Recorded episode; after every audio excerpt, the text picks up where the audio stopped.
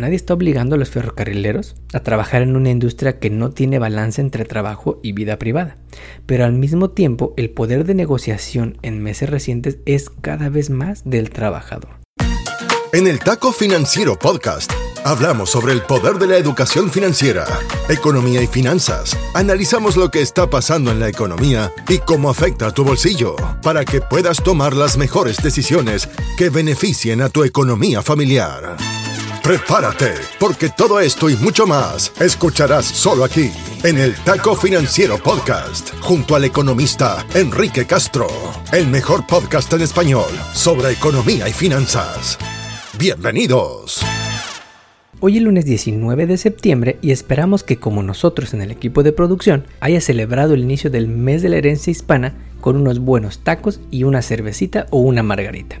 Esta semana los ojos están puestos en la Reserva Federal, quien se espera que suba tasas de interés una vez más este miércoles 21. Y esta semana te vamos a platicar sobre una crisis que estuvo a punto de iniciar y que hubiera sido un golpe brutal a la economía. Porque aunque no nos acordemos, los ferrocarriles siguen siendo vitales para nuestra vida diaria. Antes de comenzar, la semana pasada los mercados tuvieron unos días de terror, particularmente luego de que nos enteramos de que la inflación sigue muy alta en Estados Unidos. Y si bien la inflación general sigue bajando, la subyacente o core inflation sigue subiendo.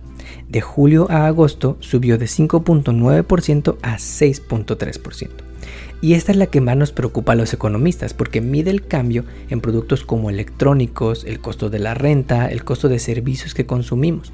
Y estos cambian de precio de manera mucho más lenta y mucho más difícil que cosas como gasolina o comida. Así que es un reto mucho más grande para la Fed lograr su objetivo del 2%. Por eso van a subir tasas de interés esta misma semana. También antes de comenzar, ahora que estamos celebrando el mes de la herencia hispana, nos enteramos la semana pasada que en Texas los hispanos ya somos mayoría. Y es que de acuerdo con estimaciones del censo, la población hispana en Texas supera ya los 11.9 millones de personas, o 40% del total. Mientras que para la población blanca no hispana, esta cifra es de 11.6 millones o 39%. Con esto, los dos estados más grandes del país, California y Texas, tienen ya a los latinos como primer grupo racial, algo que se estima además que seguirá creciendo. Hoy los latinos somos 19% del total, pero se estima que para 2050 seremos 30% del total. Cada vez somos más y cada vez nuestra voz y nuestro voto cuenta y pesa más.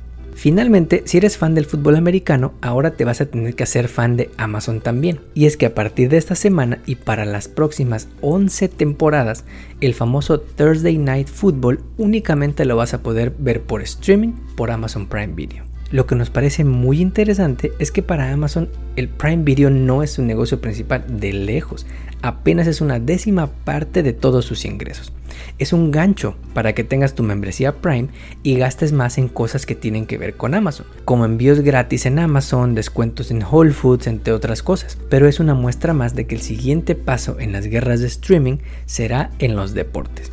Ahora sí, vamos con la historia de la semana. El Taco Financiero Podcast está en Internet. En Instagram, Facebook, Twitter y TikTok. Encuéntranos como arroba taco financiero o visita nuestra web tacofinanciero.com. Encuentra más data sobre contenidos, entrevistas y mucho más. Mantente en línea y siempre actualizado. tacofinanciero.com. Una idea del economista Enrique Castro. ¿Te acuerdas cuando estábamos en los primeros meses de la pandemia y nos empezó a preocupar ver los almacenes vacíos cuando íbamos a hacer el súper al Walmart, al HEB o a la Target? Bueno, pues la semana pasada estuvo a punto de volver a pasar, pero por razones que no tienen nada que ver con un virus, ni con China, ni con nadie más que nosotros mismos. Y esta semana te vamos a platicar sobre esta crisis que se pudo evitar en las arterias del transporte en este país, los ferrocarriles. Muchas veces cuando vamos a comprar algo al súper no nos imaginamos la historia de los productos que compramos. Y muchos de ellos, desde productos que compras tú en el súper, o granos e insumos para la agricultura, o productos químicos como el petróleo, que se convierte en la gasolina que vas a ponerle a la gas, todos ellos son regularmente transportados por ferrocarriles. Los ferrocarriles son vitales para el mundo y para este país.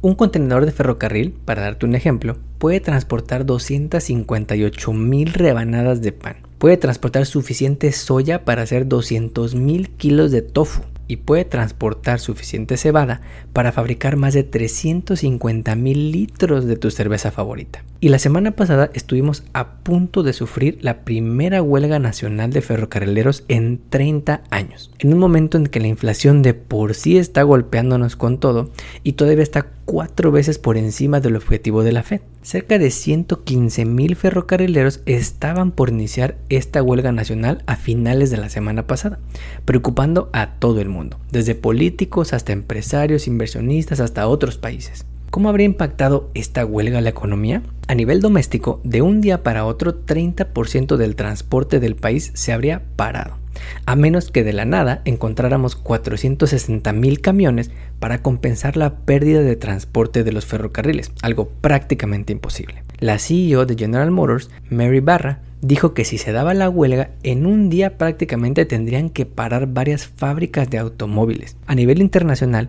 México sería uno de los países más afectados, pues su red ferroviaria está conectada y casi diseñada para transportar productos hacia el norte y por lo menos 15% de lo que compra Estados Unidos de México lo recibe por ferrocarril, es decir, 52 mil millones de dólares de los más de 350 mil que exporta México cada año. Para nosotros en casa lo que esto habría significado es más inflación.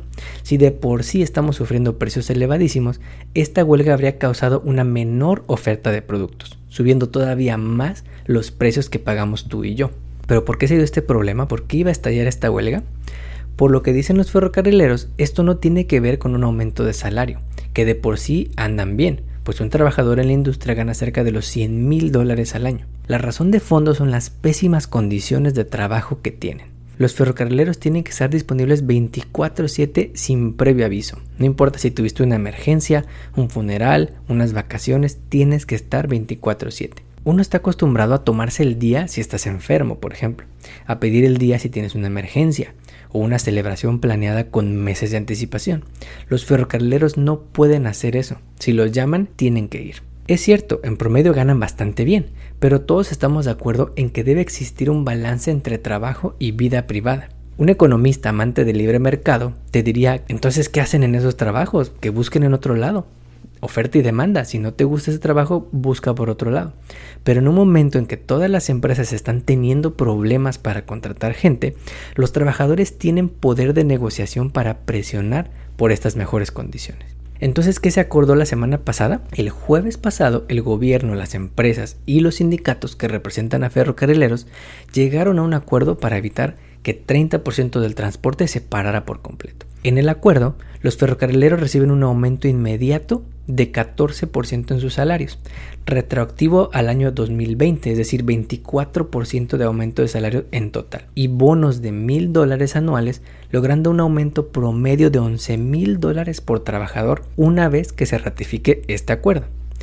En el taco financiero creemos que el más feliz por evitar esta crisis de cadenas de suministro es el presidente Biden. A mes y medio de las elecciones intermedias, con una inflación histórica, tasas de interés subiendo y miedos de una recesión a final de año, esto evitó un golpe mayor a la economía. Es cierto, nadie está obligando a los ferrocarrileros a trabajar en una industria que no tiene balance entre trabajo y vida privada, pero al mismo tiempo el poder de negociación en meses recientes es cada vez más del trabajador. Y hoy las empresas no pueden decidir sin tomar en cuenta lo que quieren los trabajadores. Pero ahí no acaba el asunto, porque el acuerdo fue darles más dinero a los trabajadores, no mejora sus condiciones de trabajo y el acuerdo todavía debe ser ratificado por los sindicatos que representan a estos miles de trabajadores así que todavía no podemos cantar victoria. Como siempre te agradecemos que compartas este episodio y que nos pongas 5 estrellas en la plataforma de podcast donde nos escuches. Nos ayudas así a llegar a más paisanos. Hasta aquí llegamos por hoy. Nos despedimos hasta la próxima emisión de El Taco Financiero Podcast, junto al economista Enrique Castro. Todo sobre educación financiera para mejorar tu economía personal y lograr todas tus metas financieras. No olvides seguirnos en redes sociales para encontrar más novedades. En Instagram, Facebook, Twitter y TikTok. Encuéntranos como arroba taco financiero o visita nuestra web tacofinanciero.com. Hasta pronto. El podcast que acabas de escuchar El taco financiero refleja la opinión exclusiva del presentador o sus entrevistados y no representa la opinión de patrocinadores o terceros. El podcast tiene el objetivo exclusivo de informar y no busca promocionar la compra de acciones de empresas en específico. Tampoco es un reporte de investigación y no representa consejo legal o financiero.